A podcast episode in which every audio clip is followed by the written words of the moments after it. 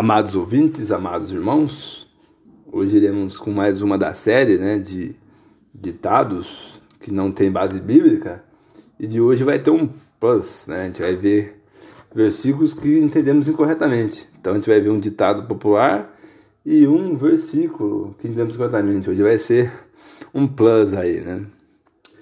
Uh, os humilhados serão exaltados. Será que isso tem base bíblica? Será que eu compreendi o versículo corretamente? Vamos então no de olho na Bíblia. Amados, é, vou estar usando uma passagem que encontra em Lucas 18, versículo de número 14. Existem outras passagens também que falam da questão de exaltação e humilhação, né? Uh, mas eu vou estar utilizando esse, esse, esse versículo porque o contexto dele é muito nítido, é muito fácil de compreender. Né? Não posso falar fácil, mas um, é rápido de compreensão, então, né? Porque a gente vai estar entendendo aqui. Diz assim: Digo-vos que este desceu justificado à sua casa, e naquele outro, por qualquer que a si mesmo se exalta, será humilhado, qualquer a si mesmo que se humilha, será exaltado. O que acontece, né? Pessoas compreendem que os humilhados serão exaltados, né? Dá para se entender como se fosse uma, uh, uma compensação. Olha que coisa doida, né? Como se o universo iria compensar se você foi humilhado por aquela pessoa, por aquela situação, por aquela opressão.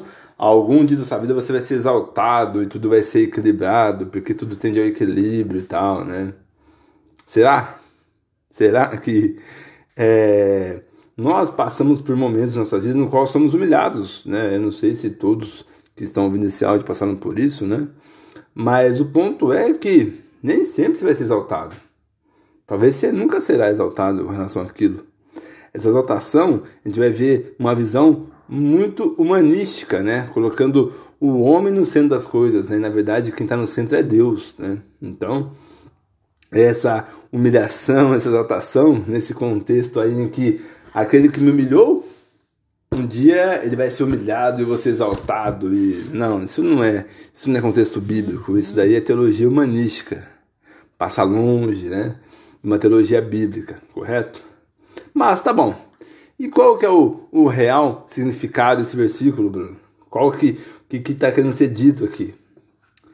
Aqui, né, nesse versículo, né, Cristo dá, novamente usando uma parábola, né, maravilhoso Cristo. Diz, dá exemplo de dois homens, né, eu vou estar lendo rapidinho aqui, ó. Dois homens subiram ao templo para orar, um fariseu e outro publicano. O fariseu, estando em pé, orava consigo dessa maneira: Ó Deus, graças te dou, porque não sou como os demais homens, ladrões, injustos, adúlteros, nem ainda como este publicano. Jesus, duas vezes por semana, dou dízimos de tudo quanto possuo. Mas o publicano, porém, estando em pé, de longe, nem ainda queria levantar os olhos ao céu, mas batia no peito, dizendo: Ó oh Deus, tem misericórdia de mim, que sou pecador. Digo-vos, pois este desceu justificado a sua casa, e não aquele outro. A questão, gente, de estar tá, de humilhação é quando você se humilha perante a Deus. Não é perante ao homem, é a Deus. Tá bom, mas como que eu vou me humilhar perante a Deus? Amados ouvintes, amados irmãos, quando você reconhece que você necessita, que você é carente de misericórdia de Deus, você entende? Isso que se humilhar, isso que se esvaziar de si mesmo, né? Reconhecer que sem o Pai, sem a misericórdia dele, você estaria em plena condenação, não haveria uma justiça para você, não haveria. Não haveria salvação para ti. Esse é o fato de se humilhar, né? Você se humilha perante Deus e Ele te exalta, né? Bruno, essa exaltação acontece aqui na Terra? Irmãos, se eu falar que não, eu vou estar limitando o poder de Deus, correto?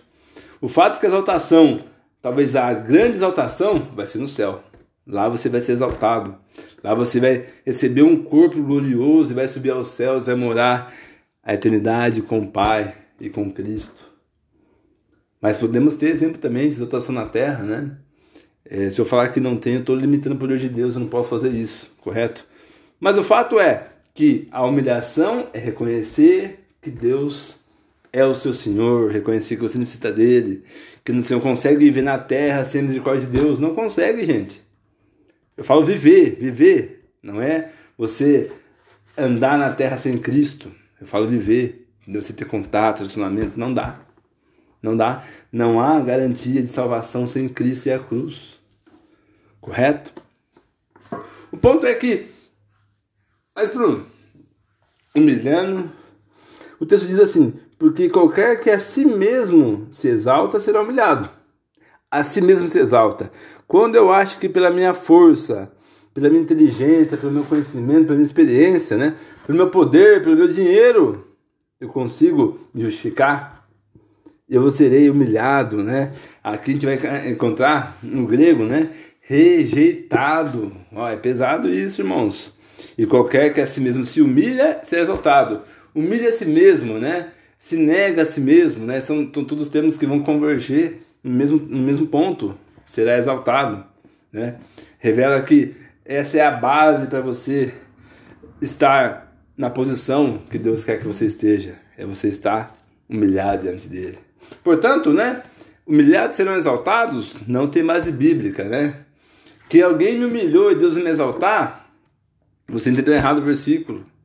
A questão é que é para se humilhar perante Deus, né? Ele que é o único digno de honra e glória, né? O homem não. Entende? Existem uns outros estudos aí que a gente pode fazer acerca do homem, né? Como que faz relacionamento com o homem com Deus, né? Mas uh, eu vou só estar tá atendendo esse ponto aqui, correto?